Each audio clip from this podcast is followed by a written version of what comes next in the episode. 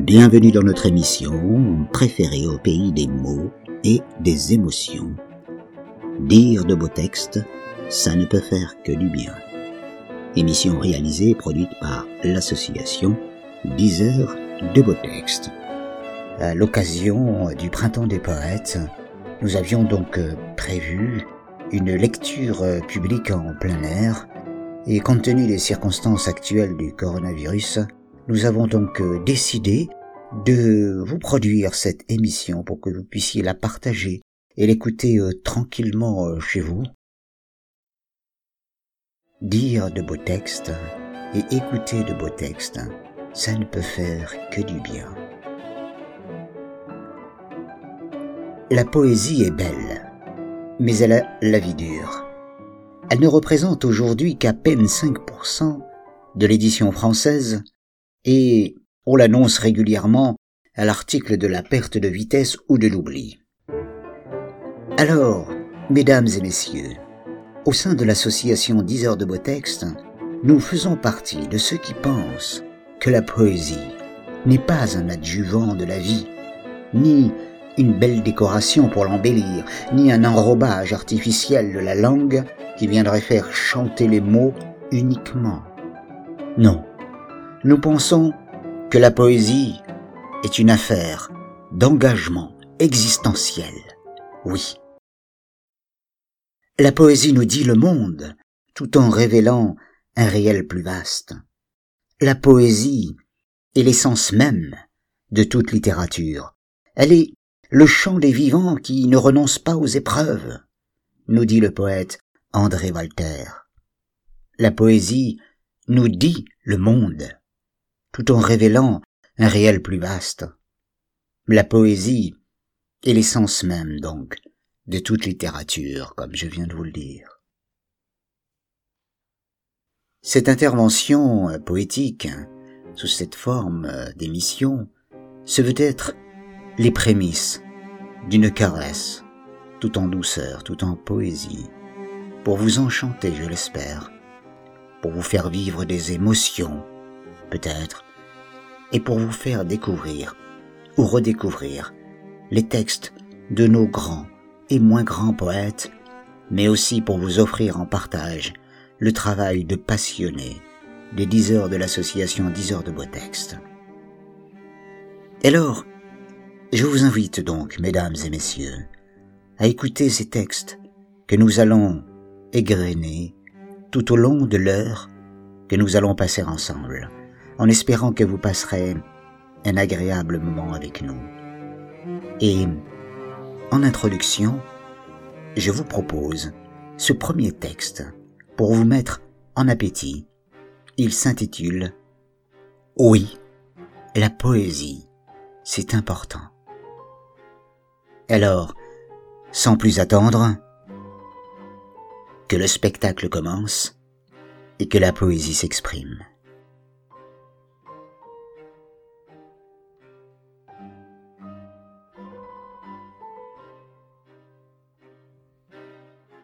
Alors oui, c'est important, la poésie. Aussi, faut-il non seulement lire beaucoup de poèmes, mais encore retenir ceux que l'on a le plus aimés pour qu'ils vous accompagnent toute votre vie.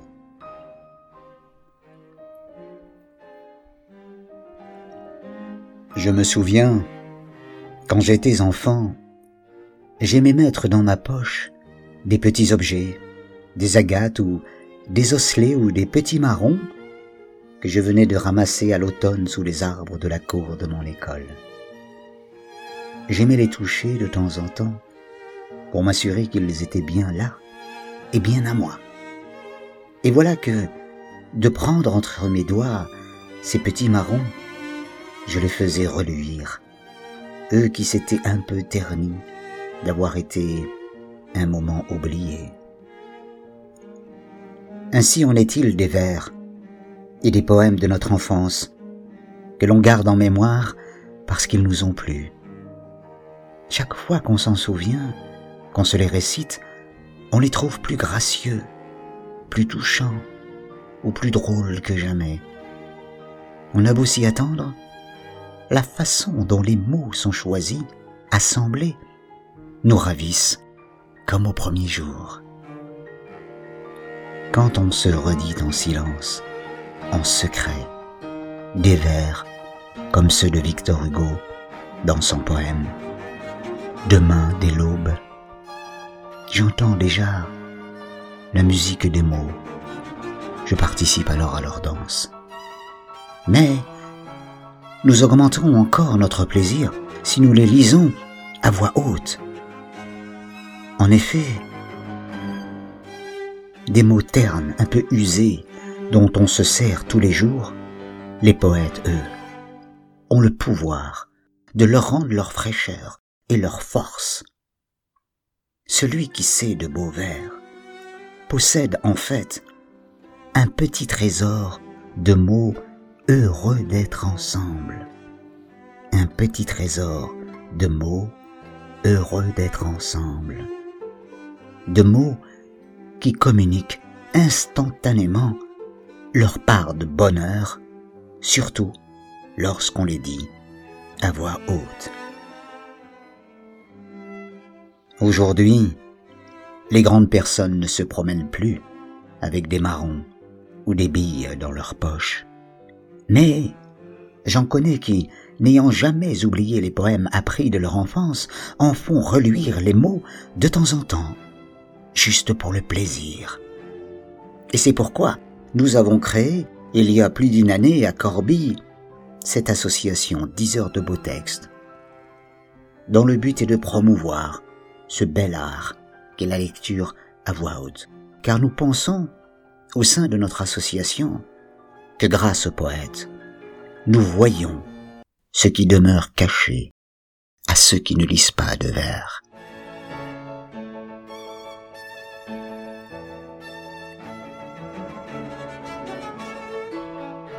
Demain, dès l'aube, à l'heure où blanchit la campagne, je partirai. Vois-tu, je sais que tu m'attends. J'irai par la forêt, j'irai par la montagne, je ne puis demeurer loin de toi plus longtemps. Je marcherai, les yeux fixés sur mes pensées, sans rien voir dehors, sans entendre aucun bruit. Seul, inconnu, le dos courbé, les mains croisées, triste.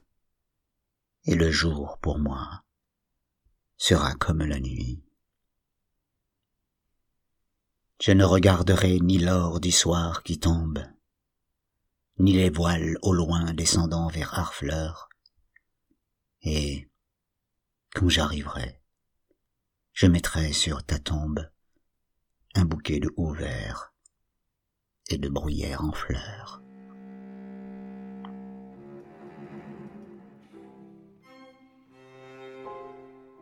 Ce poème de Victor Hugo, Demain dès l'aube, extrait du recueil Les Contemplations de 1856, a été écrit pour sa fille Léopoldine, décédée d'un accident lors d'une noyade, et qui vient résonner dans les cœurs de tous ceux qui ont perdu un être cher. Ce poème est l'expression et l'écho de la souffrance intime d'un père pour sa fille, d'une absence vécue qui touche tous ceux qui ont perdu un proche.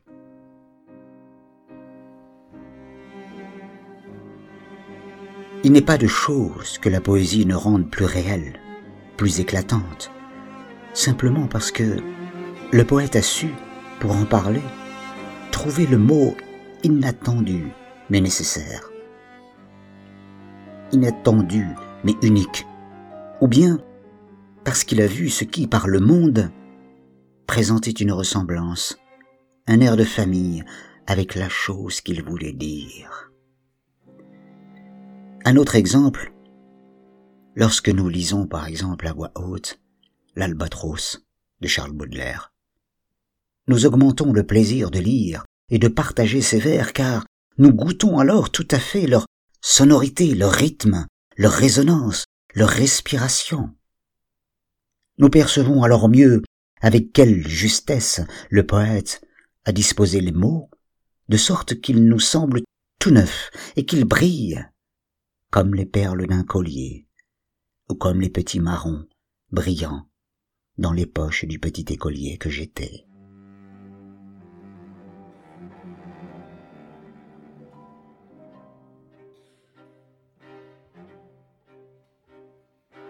L'Albatros de Charles Baudelaire Souvent, pour s'amuser, les hommes d'équipage prennent des albatros, vastes oiseaux des mers, qui suivent, indolents compagnons de voyage, les navires glissant sur les gouffres amers.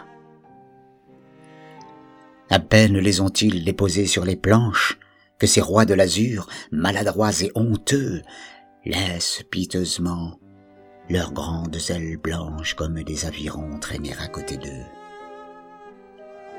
Ce voyageur ailé, comme il est gauche et veule, lui, naguère si beau, qu'il est comique et laid. L'un agace son bec avec un brûle-gueule, l'autre mime en boitant l'infirme qui volait. Le poète est semblable au prince des nuées qui hante la tempête et se rit de l'archer. Exilé sur le sol, au milieu des huées, ses ailes de géant l'empêchent de marcher.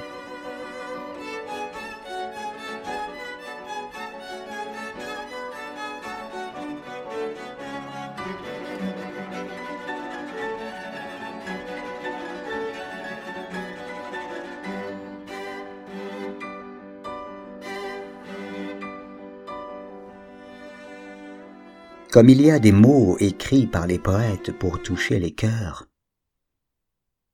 il y a des chansons qui font de ces chanteurs, ces interprètes des poètes d'une grande sensibilité. Bienvenue dans notre émission préférée au pays des mots et des émotions. Dire de beaux textes, ça ne peut faire que du bien. Émission réalisée et produite par l'association 10 heures de beaux textes j'ai nommé un monument de la chanson française, un grand artiste parti trop vite. C'est un texte de Jacques Brel que j'ai choisi de vous lire maintenant. Le grand Jacques. C'est trop facile d'entrer aux églises, de déverser toutes ces saletés face au curé qui dans la lumière grise ferme les yeux pour mieux nous pardonner Tais-toi donc, grand Jacques. Que connais-tu du bon Dieu? Un cantique, une image Tu n'en connais rien de mieux. C'est trop facile, quand les guerres sont finies, d'aller gueuler que c'était la dernière. Ami bourgeois, vous me faites envie. Vous ne voyez donc point vos cimetières? Tais-toi donc, grand Jacques, et laisse-les donc crier. Laisse-les pleurer de joie, toi qui ne fus même pas soldat. C'est trop facile, quand un amour se meurt, qu'il craque en deux parce qu'on l'a trop plié, d'aller pleurer comme les hommes pleurent, comme si l'amour durait l'éternité. Tais-toi donc, grand Jacques, et dis-toi donc, grand Jacques. Tais-toi donc, grand Jacques. Dis-le toi bien souvent, c'est trop facile de faire semblant. C'est trop facile de faire semblant.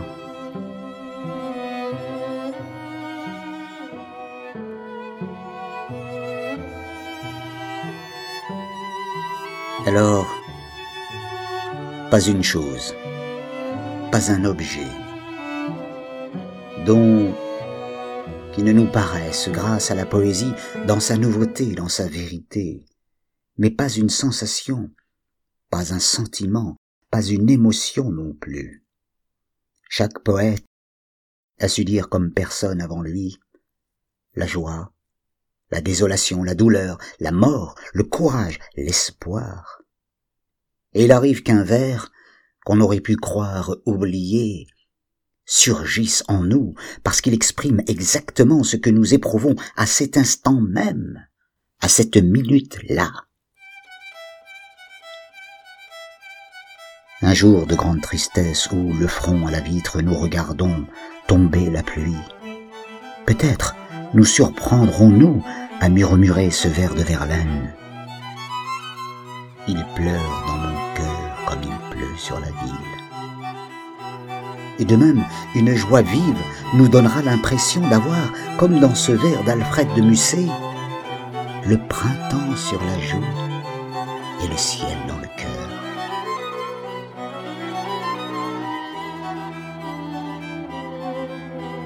À tous ceux qui disent que la poésie est une chose agréable, comme un bonbon succulent sans doute, et un bon moyen d'exercer sa mémoire ou celle des enfants peut-être. Ou alors que ce n'est qu'un jeu de langage, un divertissement. Vous pourrez leur dire que tout au contraire, elle nous révèle l'essentiel. En effet, le poète nous parle de la vie, de la mort, de la beauté du monde, du travail humain, et c'est comme si un voile se déchirait devant lui. Et nous voyons soudain, et nous touchons ce qui vient d'être nommé. Cette poésie qu'on pourrait croire seulement aimable et sans conséquence, cette poésie peut aussi être une arme. Quand la France fut occupée, des voix s'élevèrent pour chanter les malheurs de la patrie, le martyr de ceux qu'on torturait, qu'on fusillait pour avoir résisté à l'ennemi. Il y a eu alors des poètes arrêtés, condamnés à mort, torturés, et qui continuèrent d'écrire en prison jusqu'à leur dernier jour, jusqu'à leur dernier souffle. Et aujourd'hui encore, dans de nombreux pays du monde, il y a des poètes qui risquent leur liberté et parfois leur vie pour s'exprimer et pour écrire. Ces poètes, comme ceux d'hier, n'avaient d'autres armes que leurs plumes. Pourtant, on les considérait comme aussi dangereux que s'ils s'étaient battus avec un fusil contre le pouvoir absolu et contre l'injustice. Car le poème est un oiseau de parole libre qui passe de lèvre en lèvre pour se poser ensuite délicatement dans nos cœurs. Et puis ces mots sont assemblés à la fois avec une telle liberté et de façon indestructible.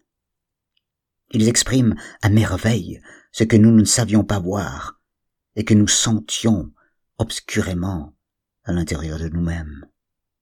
Ils nous donnent conscience de ce qui est vrai, de ce qui est beau, de ce qui est juste.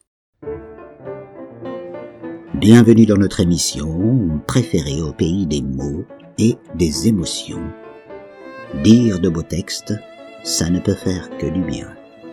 Émission réalisée et produite par l'association 10 heures de beaux textes.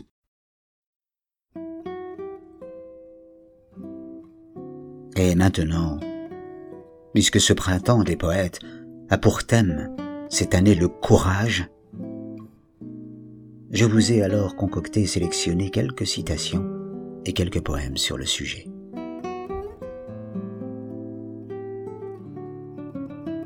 Dix heures de beaux textes.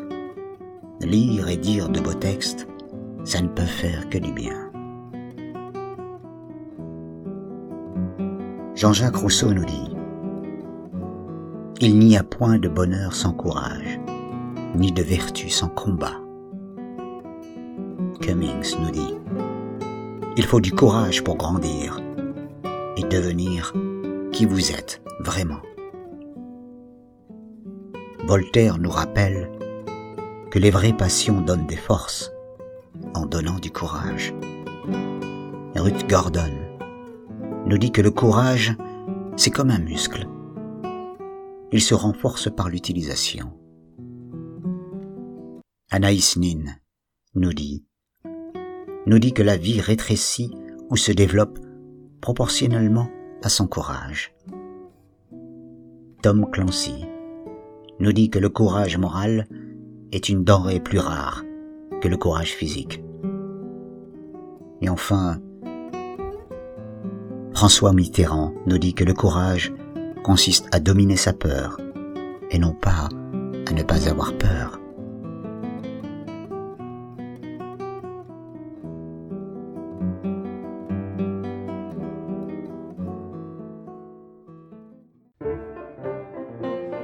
Bienvenue dans notre émission préférée au pays des mots et des émotions. Dire de beaux textes, ça ne peut faire que du bien.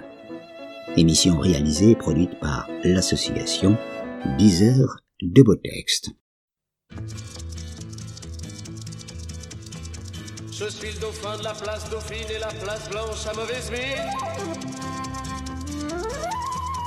Les camions sont pleins de lait, les balayeurs sont pleins de balais. Il est 5 heures, Paris s'éveille. Paris s'éveille. Les travestis vont se raser, les stripteaseuses sont rhabillées. Les traversins sont écrasés, les amoureux sont fatigués. Il est 5 heures, Paris.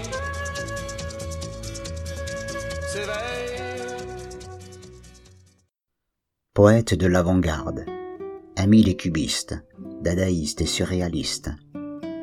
De son vrai nom, Eugène Grindel, né en 1895 et mort en 1952. Paul Éluard a été l'une des principales figures de la poésie du XXe siècle. Dans le Paris des années 30, il a été aux côtés des surréalistes comme André Breton, Salvatore Dali, Marx Ernst, Man Ray. Pendant l'occupation allemande de la Deuxième Guerre mondiale, Paul Éluard fait partie de la résistance. Il participe à la littérature clandestine à la tête du Comité national des écrivains de la zone nord. Le 18 novembre 1952, Paul Éluard succombe à une crise cardiaque à son domicile, 52 avenue de Gravel, à Charenton-le-Pont. Ses obsèques ont lieu le 22 novembre au Père-Lachaise où il est inhumé. L'écrivain Robert Sabatier déclara ce jour-là Ce jour-là, le monde entier était en deuil. Poète et résistant, Paul Éluard écrit ce texte Courage extrait du recueil Au rendez-vous allemand en 1944 pendant la période de l'occupation. Dans ce poème, Paul Éluard évoque la détresse de Paris occupé, détresse physique, morale et psychologique. Sur un ton à la fois lyrique et déterminé, l'auteur évoque l'oppression dont Paris est victime, tout en lançant un appel à la révolte, dans l'espoir d'une victoire finale.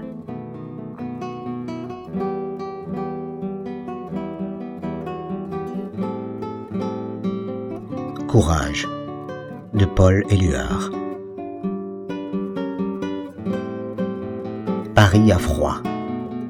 Paris a faim. Paris ne mange plus de marron dans la rue. Paris a mis de vieux vêtements de vieille. Paris dort tout debout, sans air dans le métro. Plus de malheur encore est imposé aux pauvres. Et la sagesse et la folie de Paris malheureux c'est l'air pur, c'est le feu, c'est la beauté, c'est la bonté de ces travailleurs affamés. Ne crie pas au secours, Paris. Tu es vivant, d'une vie sans égale. Et, derrière la nudité de ta pâleur, de ta maigreur, tout ce qui est humain se révèle en tes yeux. Paris, ma belle ville, fine comme une aiguille, forte comme une épée, ingénue et savante, tu ne supportes pas l'injustice. Pour toi, c'est le seul désordre. Tu vas te libérer, Paris. Paris tremblant comme une étoile, notre espoir survivant, tu vas te libérer de la fatigue et de la boue. Frères, ayons du courage. nous qui ne sommes pas casqués, ni beautés, ni gantés, ni bien élevés. Un rayon s'allume en nos veines, notre lumière nous revient.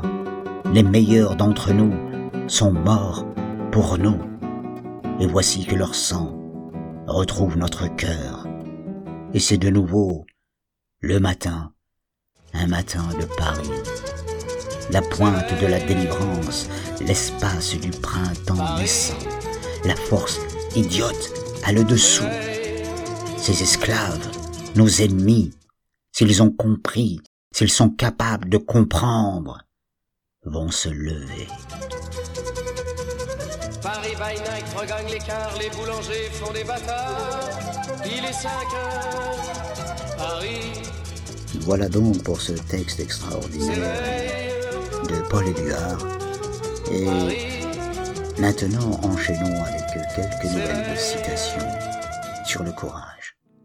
Un proverbe chinois dit Qui ose traverser les grands fleuves ne craint pas les petites rivières.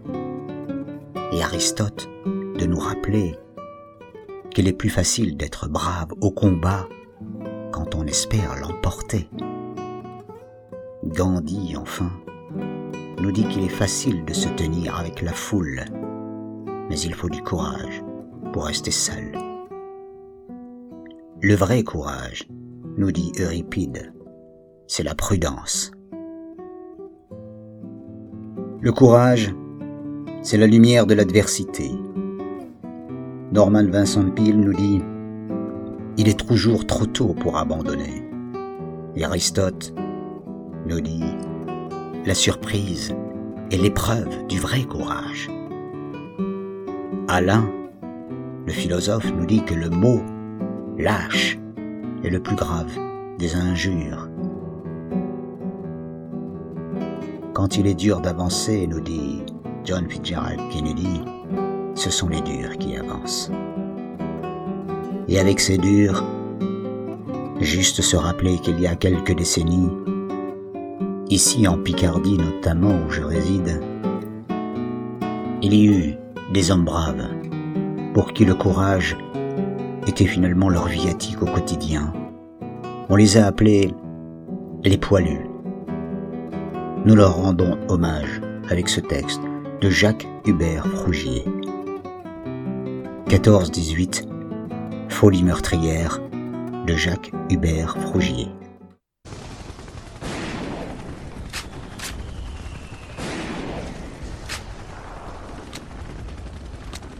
« 14-18 C'était la Grande Guerre. Ils ont vécu l'enfer. C'était la Grande Guerre. La folie meurtrière. Par un beau jour d'été sous un ciel bleu d'azur, le clairon a sonné. Pour la grande aventure, ils partirent faire la guerre, au nom de la patrie. Ils étaient jeunes et fiers, et la fleur du fusil. 14-18, c'était la grande guerre. 14-18, ils ont vécu l'enfer. 14-18, c'était la grande guerre. 14-18, la folie meurtrière. Mais, du chemin des dames, au fort de Douaumont, ils ont perdu leur âme. Sous le feu des canons, avec la peur au ventre, ils chantaient la Madelon en plein mois de décembre, quand ils montaient au front. 14-18, c'était la grande guerre. 14-18, ils ont vécu l'enfer. 14-18, c'était la grande guerre. 14-18, la folie meurtrière. Ils tombaient un à un, fauchés par la mitraille, de la Marne à Verdun, au cœur de la bataille, partout des trous de bombes, partout des trous d'obus, comme la fin du monde qui leur tombait dessus. 14-18, c'était la grande guerre. 14-18, ils ont vécu l'enfer. 14-18, c'était la grande guerre. 14-18, la folie meurtrière. Ils en pleuraient de joie, le jour de l'armistice, quand enfin arriva la fin de leur supplice, après un grand silence, les cloches de la paix dans le ciel de France se mirent à sonner. «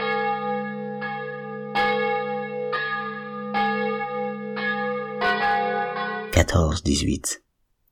C'était la Grande Guerre. C'était la der des der. Mais cette Grande Guerre ne fut pas la dernière. Bienvenue dans notre émission préférée au pays des mots et des émotions. Dire de beaux textes, ça ne peut faire que du bien. Émission réalisée et produite par l'association Diseur de beaux textes. Le courage conduit aux étoiles et la peur à la mort. Sénèque. Le vrai courage, c'est celui de trois heures du matin. Napoléon Bonaparte. Le vrai courage ne se laisse jamais abattre. Fénelon. Le courage est le juste milieu entre la peur et l'audace. Aristote. Mieux vaut se fier à son courage qu'à la fortune. Publius Cyrus.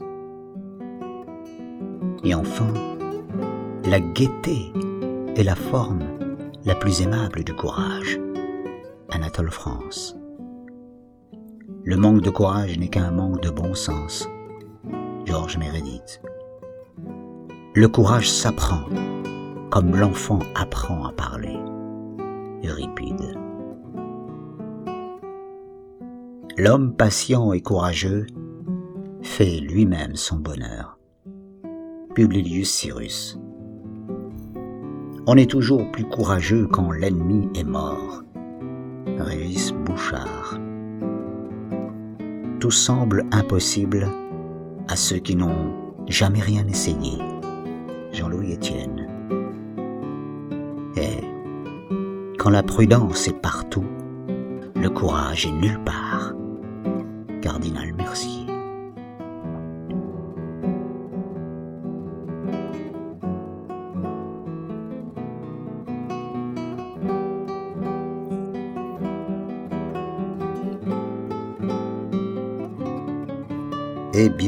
bienvenue dans cette émission organisée par 10 heures de beaux textes. Lire et dire de beaux textes, ça ne peut faire que du bien. Émission organisée par l'association 10 heures de beaux textes.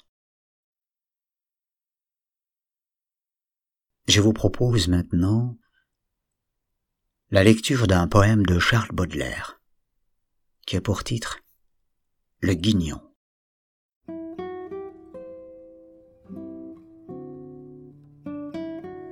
Pour soulever un poids si lourd, Sisyphe, il faudrait ton courage. Bien qu'on ait du cœur à l'ouvrage, l'art est long et le temps est court. Loin des sépultures célèbres, vers un cimetière isolé, mon cœur, comme un tambour voilé, va battant des marches funèbres main joyau d'or enseveli dans les ténèbres et l'oubli, bien loin des pioches et des sondes. Maintes fleurs épanchent à regret son parfum doux comme un secret dans les solitudes profondes.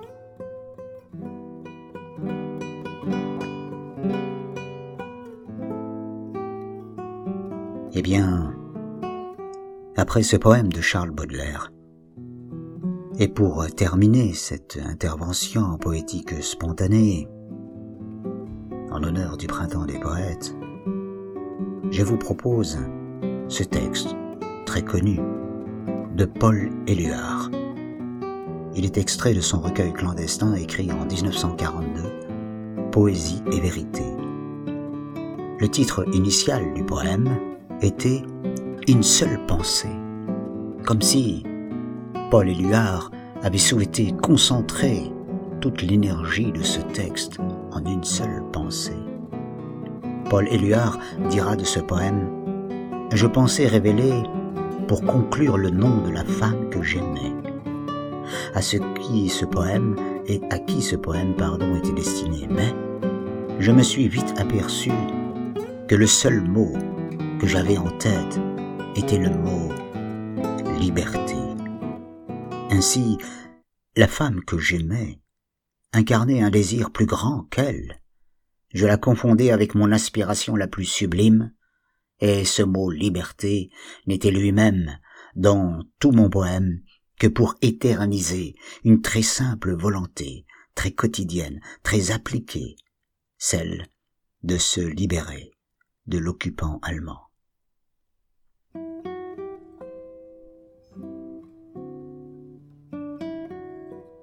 Liberté de Paul Éluard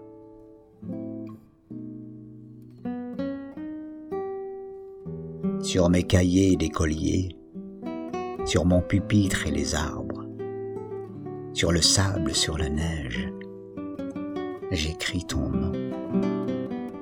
Sur toutes les pages lues, sur toutes les pages blanches, pierre, sang, papier ou cendre, j'écris ton nom. Sur les images dorées, sur les armes des guerriers, sur la couronne des rois, j'écris ton nom. Sur la jungle et le désert, sur les nids, sur les genêts, sur l'écho de mon enfance, j'écris ton nom.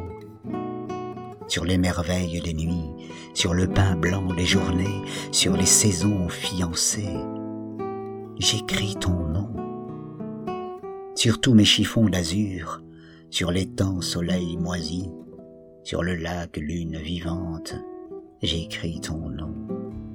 Sur les champs, sur l'horizon, sur les ailes des oiseaux et sur le moulin des ombres, j'écris ton nom. Sur chaque bouffée d'aurore, sur la mer, sur les bateaux, sur la montagne démente, j'écris ton nom. Sur la mousse des nuages, sur les sueurs de l'orage, sur la pluie épaisse et fade, j'écris ton nom. Sur les formes scintillantes, sur les cloches des couleurs, sur la vérité physique, j'écris ton nom. Sur les sentiers éveillés, sur les routes déployées, sur les places qui débordent, j'écris ton nom. Sur la lampe qui s'allume, sur la lampe qui s'éteint, sur mes maisons réunies, j'écris ton nom. Sur le fruit coupé en deux du miroir et de ma chambre, sur mon lit coquille vide, j'écris ton nom. Sur mon chien gourmand et tendre, sur ses oreilles dressées, sur sa patte maladroite, j'écris ton nom. Sur le tremplin de ma porte, sur les objets familiers, sur le flot du feu béni, j'écris ton nom. Sur toute chair accordée, sur le front de mes amis, sur chaque main qui se tend, j'écris ton nom. Sur la vitre des surprises, sur les lèvres attentives, bien au-dessus du silence, j'écris ton nom. Sur mes refuges détruits, sur mes phares écroulés, sur les murs de mon ennui, j'écris ton nom, sur l'absence sans désir, sur la solitude nue, sur les marches de la mort, j'écris ton nom. Sur la santé revenue, sur le risque disparu, sur l'espoir sans souvenir, j'écris ton nom. Et par le pouvoir d'un mot, je recommence ma vie. Je suis né pour te connaître, pour te nommer liberté.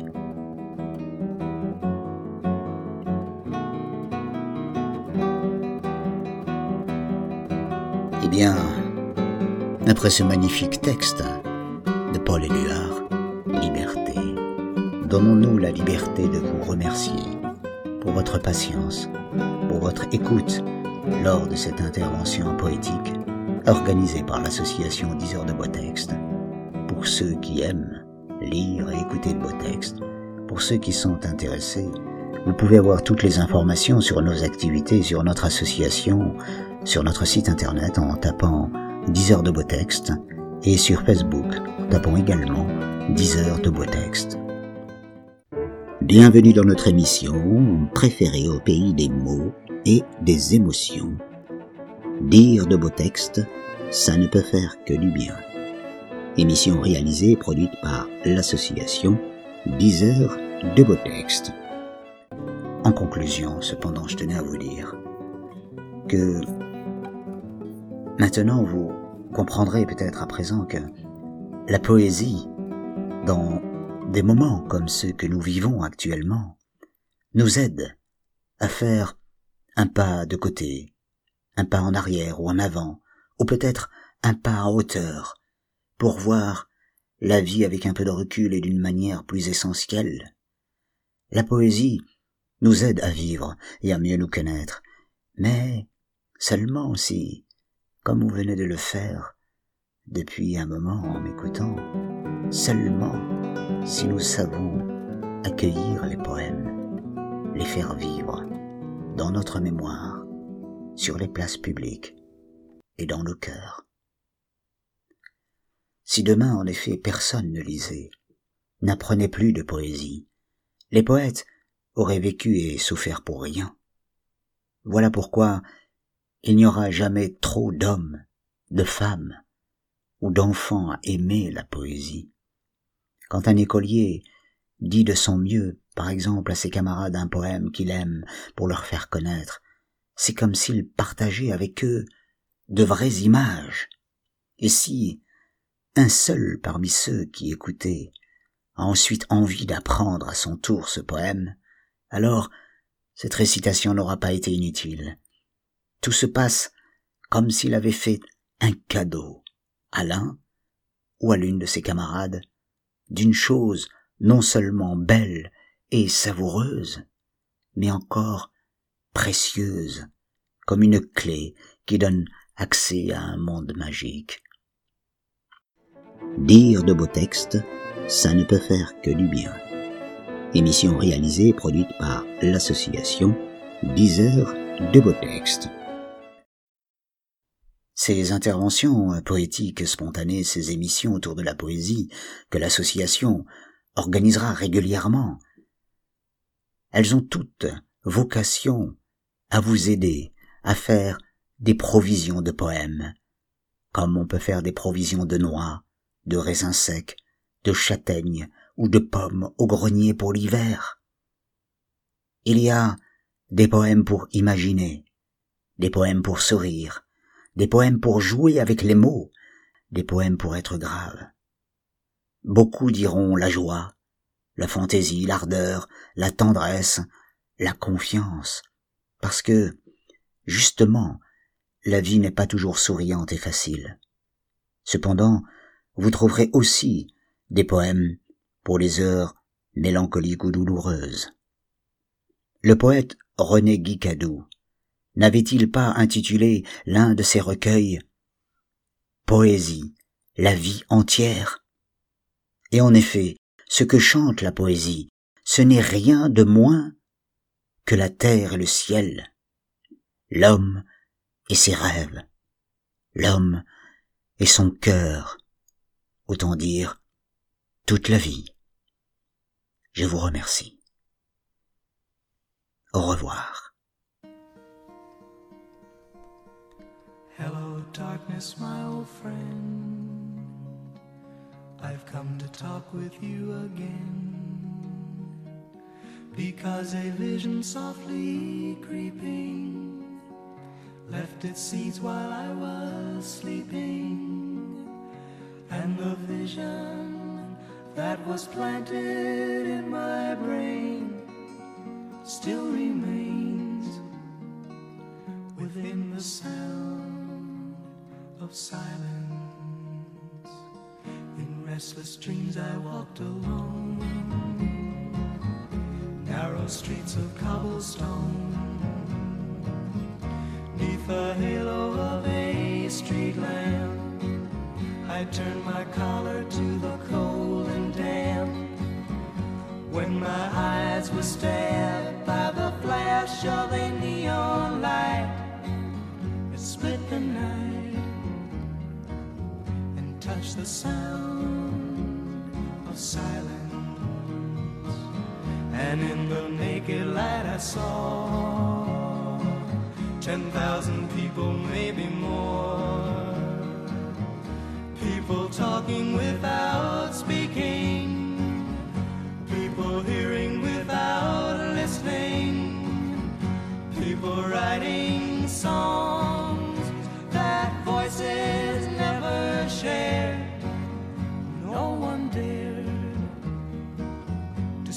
the sound of silence.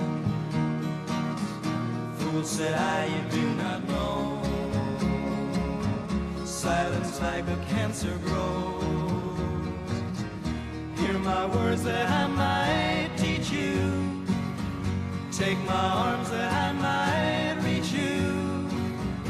But my words,